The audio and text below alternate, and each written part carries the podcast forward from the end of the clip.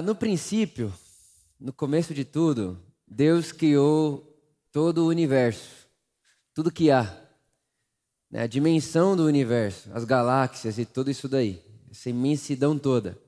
No início, Deus criou tudo isso aí. E quando ele acaba de criar tudo isso aí, a Bíblia diz que ele forma o ser humano. Então tudo ele foi criando através da sua palavra e o ser humano ele forma. O ser humano ele utiliza uma forma para fazê-lo. É, todo o resto da criação é uma ideia criativa de Deus criada através da sua palavra. O ser humano não. O ser humano ele é formado. Tem uma forma para formar o ser humano. E o que o texto bíblico vai dizer para nós a respeito dessa forma é que a forma que Deus utiliza para criar o ser humano é o próprio Deus. Por isso que o texto vai dizer que ele nos faz a sua imagem e a sua semelhança, ou seja, Deus utiliza de si como forma, como imagem e semelhança para criar o ser humano. Deus nos fez através dele mesmo, né? como se ele utilizasse de si e nos moldasse a sua semelhança e a sua imagem. E nós sabemos que Deus é amor e é por isso que nós nascemos com esse âmbito de amar alguma coisa.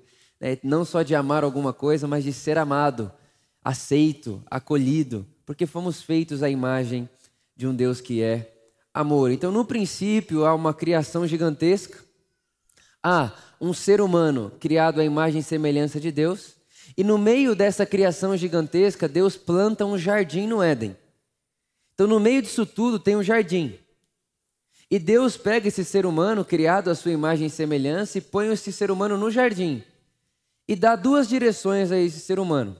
A primeira direção que Deus dá a esse ser humano, à sua imagem e semelhança no jardim, é procrie, multiplique-se. Tenha relações de amor, e através dessas relações de amor vocês vão se multiplicar, cresça. Ser humano, faça com que haja mais seres humanos cresçam. Essa é a primeira direção de Deus ali para o ser humano. E a segunda é cultive o jardim. Faça o jardim crescer. Então, repara que está dentro das duas direções crescimento, cresçam. Cresçam em quantidade de pessoas e cresçam em influência no, no jardim. Faça esse jardim crescer. Faça esse jardim tomar toda a terra. É isso que está acontecendo lá no início tem seres humanos com potencial de se tornarem sociedade e tem um jardim com potencial de tomar toda a terra. Repara que em nenhum momento aqui a gente enxerga uma figura religiosa. Não há um templo no começo de tudo. No começo, na origem, há um ser humano com potencial de crescimento e multiplicação e há um ser humano com potencial de cultivar a terra e cuidar da terra. Esse é o Gênesis. Não há um templo, não há uma igreja. Na verdade, lá no princípio, o culto é a vida. E o templo são todas as coisas. Tudo é sagrado. O mundo é sagrado. O mundo é o grande templo de Deus. E o culto é a vida. É viver a vida diante de Deus. Esse é o princípio. Seres humanos à imagem de Deus com potencial de crescimento. Seres humanos numa relação de comunhão com Deus com potencial de fazerem do jardim um lugar que crescesse a ponto de tocar toda a terra e seres humanos com potencial de se tornarem sociedade, crescerem em quantidade de pessoas. Mas a gente sabe que no meio disso tudo entra o pecado, entra a injustiça, entra a maldade. Mas ao entrar o pecado, ao entrar a maldade ao entrar a injustiça, não muda o plano de Deus. Não muda o desejo de Deus. O desejo de Deus continua sendo o mesmo. O desejo de Deus continua sendo exatamente o mesmo, que é construir uma família humana que se organiza nessa terra e que vive nessa terra a semelhança da sua vida, que traz para essa terra uma vida que se assemelha à vida do próprio Deus, que é amor, que é justiça, que é paz. O desejo de Deus é o mesmo. Então Deus ele não muda de, ele não muda o seu desejo, ou ele não muda seu objetivo com o ser humano quando entra a maldade. Pelo contrário, ele inicia ali, ele, na verdade ele revela, né, um projeto de redenção. E a maneira como Deus começa isso na história bíblica é chamando Abraão. Deus chama Abraão e diz para Abraão: Abraão, através de você, todas as famílias da terra serão abençoadas. Todas. E nós sabemos hoje que o que Deus estava prometendo a Abraão ali era o Messias, era o próprio Cristo, era Jesus. O que Deus estava falando a Abraão, Abraão ainda não tinha como entender isso, é que através da sua linhagem vai nascer o Salvador do mundo. Então Deus chama Abraão e diz: Abraão, através de você eu quero abençoar todas as famílias da terra. Eu vou começar em você. Abraão diz: Ok. Aí Abraão tem um filho chamado Isaac. Isaac tem um filho chamado Jacó. Jacó tem doze filhos que se organizam como as, tri as doze tribos de Israel, que mais para frente se tornam a nação de Israel. Israel, esse, essa, esse lugar onde nasce Jesus, né? Israel, esse lugar onde acontece todo aqui o primeiro testamento, tudo ali, com o povo semita, o povo de Israel os judeus. E é muito interessante que quando você começa a ler a história dos judeus e a história de Israel, você vai perceber que eles tinham um jeito de olhar o mundo. E o jeito que eles tinham de olhar o mundo é o seguinte: existe duas eras. Aqui há agora, aqui estamos, e aqui será. A era que nós estamos é a era da injustiça e da maldade. Então pensa, Israel está sendo escravizado e oprimido pelo Egito mais para frente pela Babilônia, mais para frente pelo Império Romano. Então Israel está lendo o seguinte: nós estamos vivendo na primeira era, a era onde nós estamos escravizados e oprimidos. Mas haverá uma segunda era, haverá um novo dia, haverá um, um, uma, um segundo momento. E o que vai transformar essa era presente na era futura é o Messias. É assim que Israel lê a história. Então Israel está lá, aprisionado pelo Egito, oprimido pela Babilônia, debaixo do Império Romano, né? Estou aqui resumindo toda essa história de Israel. E eles estão ali clamando pelo Messias. Quando você lê os profetas aqui de Israel, os profetas hebreus, eles estão o tempo inteiro clamando pelo Messias. Porque o dia que o Messias vier, o dia que o Messias vier, o dia que o Messias vier, quando ele vier, então, tudo voltará ao eixo. Quando ele vier, então as coisas vão voltar para o seu lugar. Israel lê o mundo assim. Na linguagem do apóstolo Paulo, o primeiro dia, que é essa primeira era, quem opera e governa é o pecado e a morte. Já no segundo dia, para o apóstolo Paulo, está lá em Romanos capítulo 8, o que opera é a vida e a justiça. Então, o Israel, ele lê o mundo desse jeito: a era presente e a era por vir. E a pessoa que traz né, o fim de uma era e inaugura outra é o Messias. Só que o que Israel não imaginava é que quando Deus promete o Messias, Deus está prometendo a si mesmo. O que Israel não podia imaginar é que quando os profetas diziam virá o Messias, não era como Moisés, um ser humano como Moisés, chamado por Deus. O Messias é o próprio Deus esvaziado em forma humana. Isso Israel não podia imaginar. Israel não poderia imaginar que haveria um texto escrito dizendo: A palavra se fez carne e habitou entre nós. Israel não poderia imaginar que Deus se esvaziaria de Deus e tomaria forma humana e viria conviver comigo e com você nas nossas limitações, nas nossas infelicidades e no nosso mundo caído e maldoso. Isso Israel não poderia imaginar, mas é o que acontece. Nas palavras de, de C.S. Lewis, ele diz assim: é muito interessante essa frase. Ele fala assim: o mundo é um território conquistado pelo inimigo, e o rei legítimo desembarcou no território inimigo e começou uma conspiração. O mundo foi tomado pelo inimigo, o mundo que é de Deus foi tomado pelo inimigo, maldade, injustiça, feiura. E Deus, que é o rei legítimo, ele desembarca no mundo, e ao desembarcar no mundo, ele nos convida a uma conspiração contra o que governa o mundo até então. É assim que o C.S. Lewis vai falar a respeito da vinda de Jesus, do nascimento de Jesus. E é muito interessante que quando Jesus vai nascer, quando ele vai ser profetizado, o anjo chega para Maria e diz assim: Ó, o seu filho, ele vai ter três nomes: Cristo, Senhor e Salvador. Cristo Senhor e Salvador. E para nós hoje, quando a gente fala Cristo Senhor e Salvador, automaticamente a gente já pensa em Jesus, sim ou não? Mas na época, quando você diz Cristo Senhor e Salvador, na hora eles pensariam em César. Porque César, que é o imperador romano, ele tinha esses apelidos sobre ele. Cristo é ungido, Salvador é o que nos salva. E Senhor, nós devemos submissão a ele. Então, quando o anjo chega para Maria e diz: O menino que vai nascer de ti, ele é chamado Cristo, Senhor e Salvador, ela já pensa: opa, está nascendo de mim, é um governo. É um governante. E mais do que isso, quando Jesus começa a pregar a sua mensagem, Jesus diz ter o evangelho. E quando nós falamos evangelho 2022, automaticamente a gente pensa no amor de Deus. Mas naquela época, César tinha o evangelho. Quando César conquistava um território, ele mandava um evangelho. Ele dizia assim: ó, agora vocês recebem uma boa notícia. Eu governo sobre vocês e não tem nada melhor do que ser submisso a mim. Então Jesus, ele toma, ele empresta essa linguagem para si. E quando a gente vai lá para a história e coloca os nossos pés na história, no momento que Jesus está vivendo, a gente percebe que Jesus não está vindo inaugurar uma nova religião.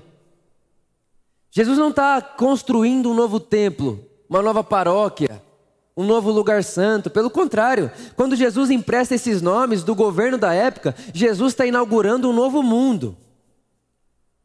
É um novo mundo, é uma nova possibilidade, é um novo jeito de organizar a sociedade. É um novo jeito de nos organizarmos como seres humanos. Não é uma nova religião, é um novo mundo. Jesus está aparecendo para nós dizendo: ó, isso daí não é o que há de melhor no mundo. Isso daí, pelo contrário, isso é caído, injusto e isso mata. Eu estou trazendo a vocês o que de fato traz vida e justiça. Eu tenho a boa notícia. Eu sou o Cristo. Eu sou o Salvador. É interessante quando você chega lá na sua Bíblia em Lucas capítulo 4. É um dos, esse aqui foi um dos primeiros versículos que eu decorei na minha vida. Lucas capítulo 4 no versículo 18. Lucas, capítulo 4, versículo 18 diz: O Espírito do Senhor está sobre mim. Isso é Jesus citando Isaías. E como eu disse a vocês, os profetas de Israel ficavam o tempo inteiro profetizando o Messias, esperando o Messias. Então, essa aqui é uma profecia de Isaías 61 e Isaías 58 profetizando o Messias, falando sobre o Messias. Então tá lá, Jesus está na sinagoga lendo isso. O Espírito do Senhor está sobre mim, porque ele me ungiu para pregar boas novas, boas novas aos pobres, me enviou para proclamar liberdade aos presos e recuperação da vista aos cegos, para libertar os oprimidos e declarar o ano aceitável do Senhor. O ano aceitável do Senhor. E aí é interessante que está todo mundo olhando para ele. Ó. Então ele fecha o livro, devolve ao assistente e se assenta. E na sinagoga, versículo 20, 20, parte B, todos tinham os olhos fixos nele. Repara, Jesus está na sinagoga lendo um texto hebreu, lendo o profeta Isaías. Todo mundo que está ali, judeu, sabia que esse texto dizia a respeito do Messias. E o Messias é a pessoa que inaugura para Israel a era que há de vir, o segundo dia, um novo momento na história. E aí Jesus, quando ele termina, ele olha para todo mundo e diz: Hoje, diante de vocês, se cumpre a escritura que eu acabei de ler. Jesus está dizendo: começa hoje, começou um novo dia, raiou uma nova possibilidade, se inaugura no mundo um novo jeito de ser gente, se inaugura no mundo um novo jeito de construir mundo. Se inaugura no mundo uma nova possibilidade de organizar socialmente. Se inaugura no mundo um outro jeito de tratar inimigo. Se inaugura no mundo um outro jeito de tratar estrangeiro. Se inaugura no mundo um outro jeito de, de tratar pobre. Se inaugura um no mundo um outro jeito de tratar bandido. Se inaugura no mundo um outro jeito de tratar tudo. Tudo está sendo refeito aqui agora. Está se inaugurando no mundo algo que transforma e renova todas as nossas relações. Porque hoje se cumpre a Escritura. E de tudo que eu poderia me atentar aqui, eu quero me atentar ao verso 19 que diz que chegou o ano aceitável do Senhor. E eu não sei o que, você aprendeu, o que, você pensa num texto como esse, mas eu já fiquei muito tempo pensando o que é esse ano aceitável do Senhor. E como eu disse também há pouco, quando nós não temos o pé na história, a gente acaba ficando meio vendido a alguns termos. Por exemplo, Cristo Senhor e Salvador, se não tem um historiador para trazer isso para a gente, a gente nunca saberia que Cristo Senhor e Salvador era o nome de César. E esse ano aceitável do Senhor também era uma expressão comum na época. O ano aceitável do Senhor para o judeu era o ano do jubileu. E o ano do jubileu, eu não vou conseguir me atentar a todas as características do jubileu aqui, mas vale muito a pena você ler na sua casa depois de Deuteronômio 14. Mas o ano do jubileu era chamado para Israel como o ano do perdão de dívidas. Olha o que diz lá Deuteronômio capítulo 15: No final de cada sete anos, as dívidas deverão ser canceladas. Isso deverá ser feito da seguinte forma: todo credor cancelará o empréstimo que fez ao seu próximo Nenhum israelita exigirá pagamento de seu próximo. Olha o, que, olha o que diz o versículo 4: Assim, não haverá pobre algum no meio de vocês. Irmãos, isso aqui é Deuteronômio 15. Isso aqui é Deus falando com Israel. E dizendo: Israel, o meu desejo para vocês é que vocês sejam um sinal para o mundo de como se organiza uma sociedade que segue o meu conselho. E um dos conselhos que eu estou dando a você é perdoe as dívidas. Perdoe as dívidas. Não faça com que no meio de vocês haja pessoas com tanta dívida que vão passar dívida de geração para geração.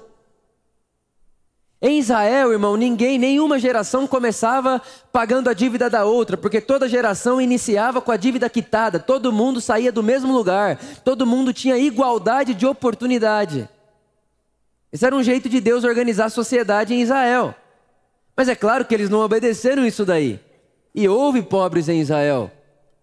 Existiram pobres em Israel. Mas quando Jesus aparece lá em Lucas capítulo 4, ele relembra isso aí e diz: Não, agora é a hora da gente voltar a imaginar um mundo onde nós vamos combater, sim, a miséria e a pobreza. Nós vamos fazer isso como? Através do ano aceitável do Senhor, do jubileu. Nós vamos viver no mundo e nos posicionarmos no mundo como quem pratica a justiça do jubileu. E quando você lê, por exemplo, Isaías capítulo 55, um texto tão bonito. Isaías capítulo 55 diz: Venham, todos vocês que estão com sede, venham às águas, e vocês que não possuem dinheiro algum, venham, comprem e bebam, comprem vinho comprem leite, tudo aqui é de graça, sem dinheiro e sem custo. Irmãos, Isaías aqui ele está profetizando um novo dia que virá. Isaías aqui ele está dizendo para nós e fazendo com que nós imaginemos como será o dia o mundo. O mundo um dia será assim. Quando o mundo está em casa, ou seja, quando o mundo volta ao jardim, o mundo é dessa maneira aqui. A gente compra, bebe, come, sem pagar dinheiro, porque não há custo. Não há quem possa ter algo e o outro não tenha. Não há essa possibilidade, por quê? Porque lá onde Jesus é o rei legítimo e a sua vontade é feita, na terra como é no céu, não falta nada a ninguém. Não falta nada a ninguém. E quando a gente se aproxima da ceia, quando a gente se aproxima da mesa da comunhão, a mesa da comunhão, a ceia, nos leva a isso. Quando Jesus ele vai começar o seu ministério, ele chama quantas, quantas, quantas pessoas? Doze. Doze pessoas. E quando ele está ali com aquelas doze pessoas, ele diz que ele estabeleceria uma eclésia. Doze para Israel, como eu disse, história. Doze para Israel significa um povo. Doze tribos, uma nação. O que Jesus está dizendo? Doze discípulos, uma nação. Eclésia era uma palavra também usada pelo governo romano. Então, quando o imperador queria conquistar um novo território, ele chamava, ele, ele convidava uma eclésia. O que é essa eclésia? Uma reunião estratégica. Então ele pegava os soldados, traziam para perto de si e diziam assim: ó, a gente vai fazer isso, isso, isso e isso para a gente conquistar aquele território, aquele território, aquele território. Isso era uma eclésia. Então Jesus, ele está sentado numa mesa como essa, de pão e vinho, com doze amigos, uma nação, estabelecendo uma eclésia. Tem uma lógica aqui. O nosso rei está entre nós. E na mesa da comunhão ele está nos ensinando algo. Na mesa da comunhão ele está ensinando para a gente alguma coisa que a gente precisa aprender. Porque já raiou um novo dia.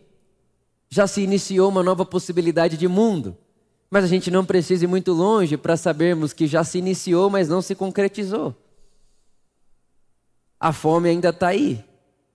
A maldade ainda está aí. A injustiça ainda está aí. É por isso que quando Paulo ele vai dizer para nós bebermos e comermos do pão, ele diz para nós assim: porque sempre que comerem deste pão e beberem desse cálice, vocês anunciam a morte do Senhor até que ele venha. Repara, a ceia é uma refeição em viagem. Até que ele venha. Ou seja, nós já começamos a viagem. Já começou a acontecer. Já se inaugurou um novo dia. Já nasceu um novo mundo, mas ainda não está concretizado. É aquela expressão do o reino de Deus já veio, mas ainda não se concretizou em absoluto. Nós fazemos parte desse lugar na história de transição. Todo mundo aqui já na verdade, se alguém aqui já teve o privilégio de fazer um privilégio para uns e pesadelo para outros, né, de fazer uma viagem longa de carro, você não vai parando para comer. É uma refeição em viagem. A ceia é isso. A ceia lembra para gente que nós estamos em viagem. Está havendo uma transição no mundo. É uma refeição no caminho. É, é, e aí a ceia, além de ser uma refeição no caminho, ela se torna para nós também tipo um, como se fosse um trailer. Já viu trailer de filme? Um vislumbre do filme? Pois é, a ceia é um vislumbre. É um vislumbre porque na ceia todo mundo come a mesma coisa. É um vislumbre porque a ceia não restringe ninguém. É um vislumbre porque para comer na ceia ninguém paga e ninguém compra. A ceia é de graça. Então, esse momento, em, torno, em volta dessa mesa, em volta disso que Jesus nos trouxe, nós vislumbramos e, ao mesmo tempo que participamos de uma mesa que será lá no futuro de como serão as coisas no futuro. Ninguém vai comprar e ninguém vai ficar de fora porque não tem para comprar. Pode vir todo mundo, porque aqui a gente compra e, bebe sem dinheiro e sem custo, porque é tudo de graça. Deus já pagou tudo, está tudo feito. Ele é o dono disso tudo e foi Ele quem deu. Então a ceia, quando nós nos aproximamos da ceia, com essa consciência de um rei legítimo, com uma eclésia em torno dessa mesa, essa mesa conta para a gente pelo menos duas coisas. Nessa perspectiva, já é a terceira perspectiva que nós nos aproximamos dela. Terceira mensagem sobre essa mesa. Terceira perspectiva, terceira forma de se aproximar dela. A primeira coisa que essa mesa faz, ela critica o jeito que a gente organizou o mundo. Ela critica isso aí. Sabe, irmãos, é uma coisa que eu tenho pensado muito e eu oro isso no meu coração. Eu digo, Jesus, não me deixe acostumar com coisas que não deveriam ser assim. Pior do que a pobreza é a gente se acostumar com ela. É quando a gente acha que ela é normal. Eu estou falando de pobreza aqui, eu estou falando de fome, eu estou falando de miséria. É olhar para isso e achar que é normal, é, como, é quase que é um combustível para o mundo ser mundo. Não tem como, tem que ser assim. Não, não tem que ser assim. Nós construímos o mundo assim. Quem fez isso fomos nós. Nós fizemos essa construção econômica, po política, social. Nós construímos esse mundo. E olhar para isso através da ótica da ceia é criticar isso aí.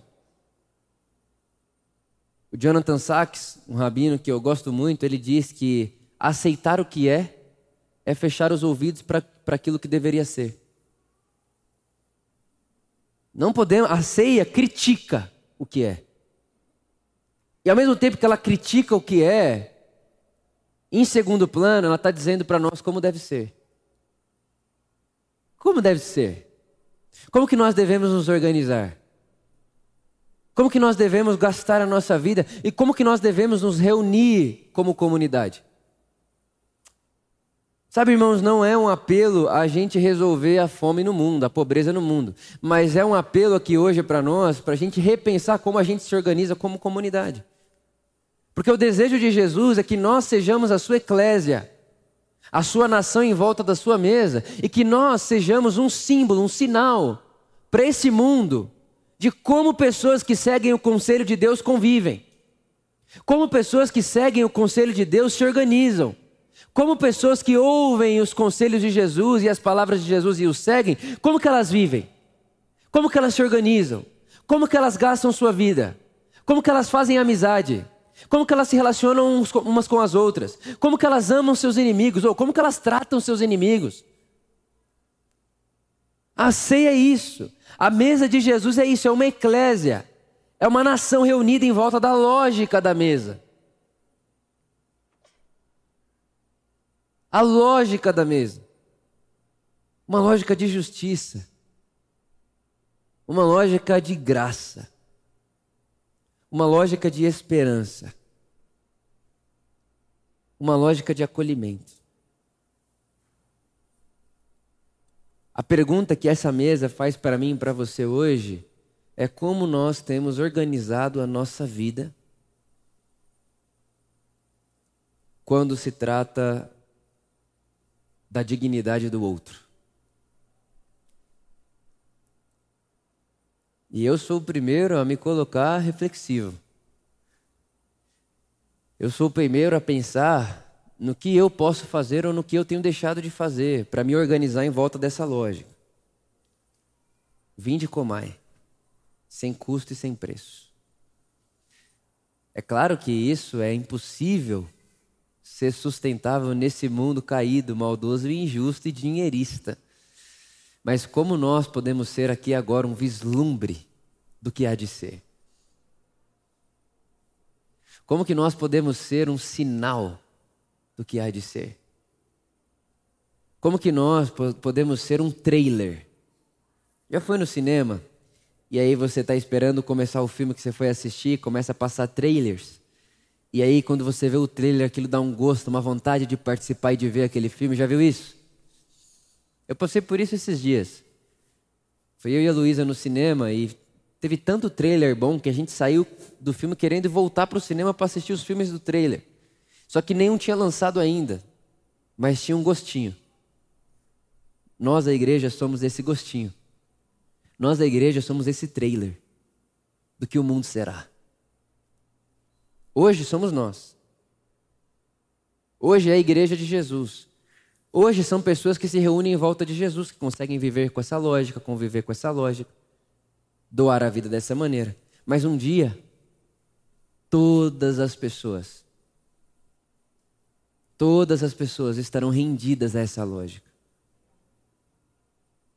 E lá naquele mundo, nesse mundo transformado, não haverá mais morte, nem choro, nem dor, porque todos estão submissos à lógica do Evangelho do reino de Deus, da justiça do reino de Deus.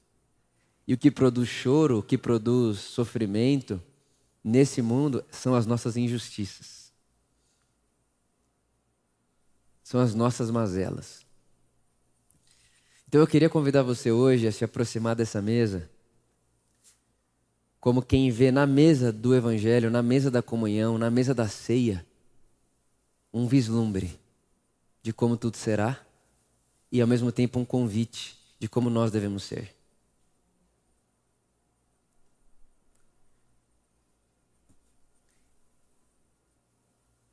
Como eu e como você podemos participar desse mundo, porque lembre-se, Jesus não orou para que fôssemos tirados do mundo. Como que nós podemos participar desse mundo? Eu sei que amanhã você vai para o meio do trabalho, você vai para o meio do, da economia do jeito que é construída. Você vai amanhã para esse lugar e você também vai ter suas contas, você também vai ter seus sonhos, tudo isso. Mas como é que nós podemos participar desse mundo? E ainda, né? Infelizmente, ninguém vai para Disney de graça, né? Não existe ainda, vá à Disney sem preço e sem custo. Não tem preço, tem custo, bastante inclusive. O dólar está alto, está alto.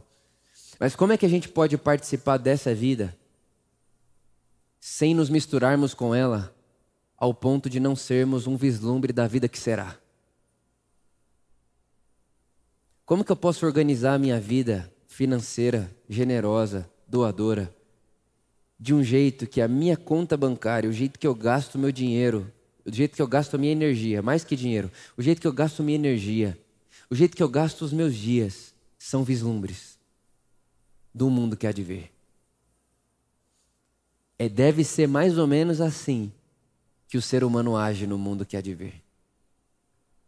É tipo o mundo dos sonhos.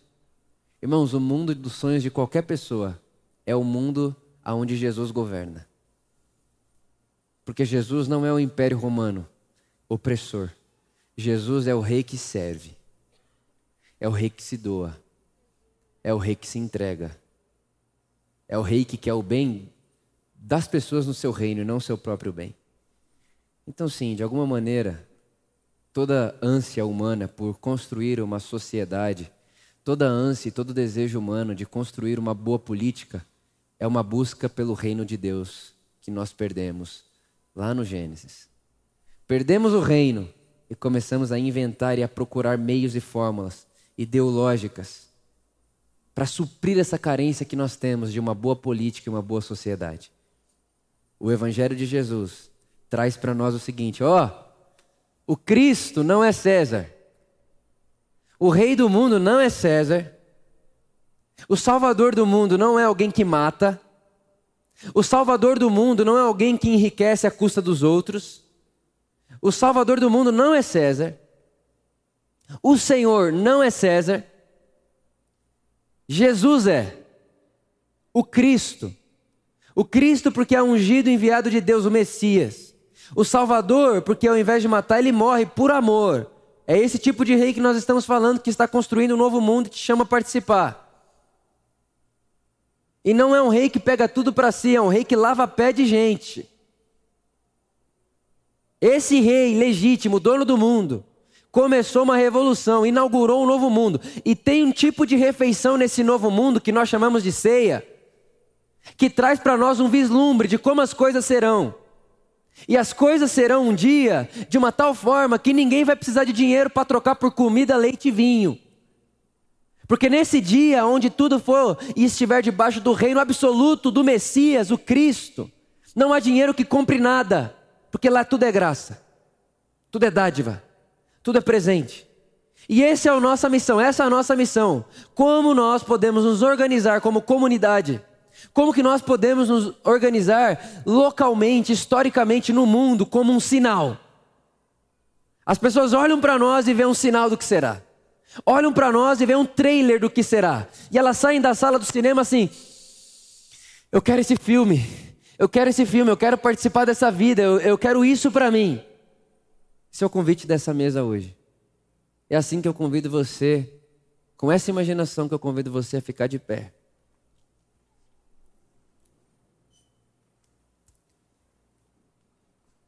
e se aproximar comigo dessa mesa hoje, com esse coração, com esse desejo de responder essa pergunta: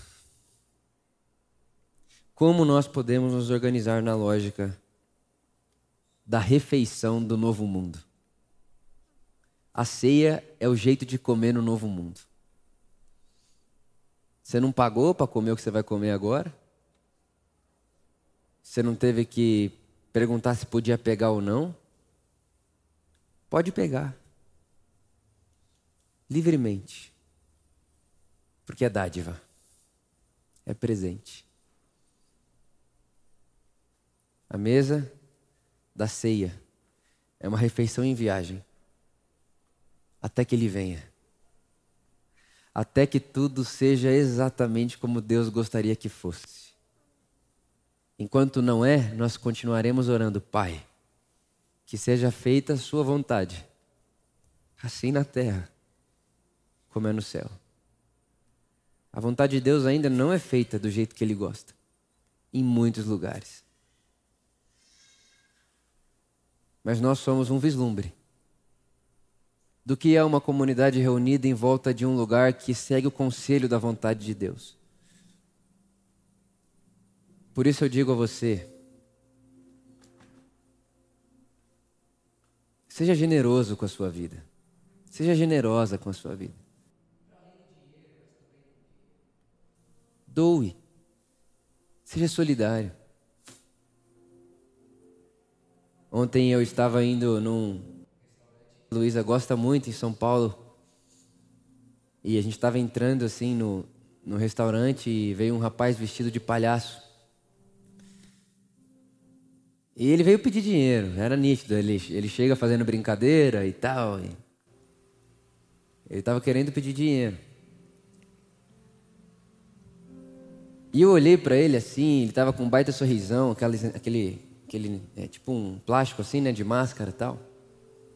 Um sorrisão e tal, ele mostrando foto dele fazendo trabalho social e tal, e não sei o que, ele na rua com o pessoal, e não, não sei o que lá e tal.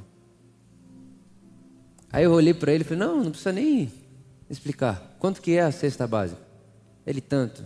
Eu falei, toma aqui.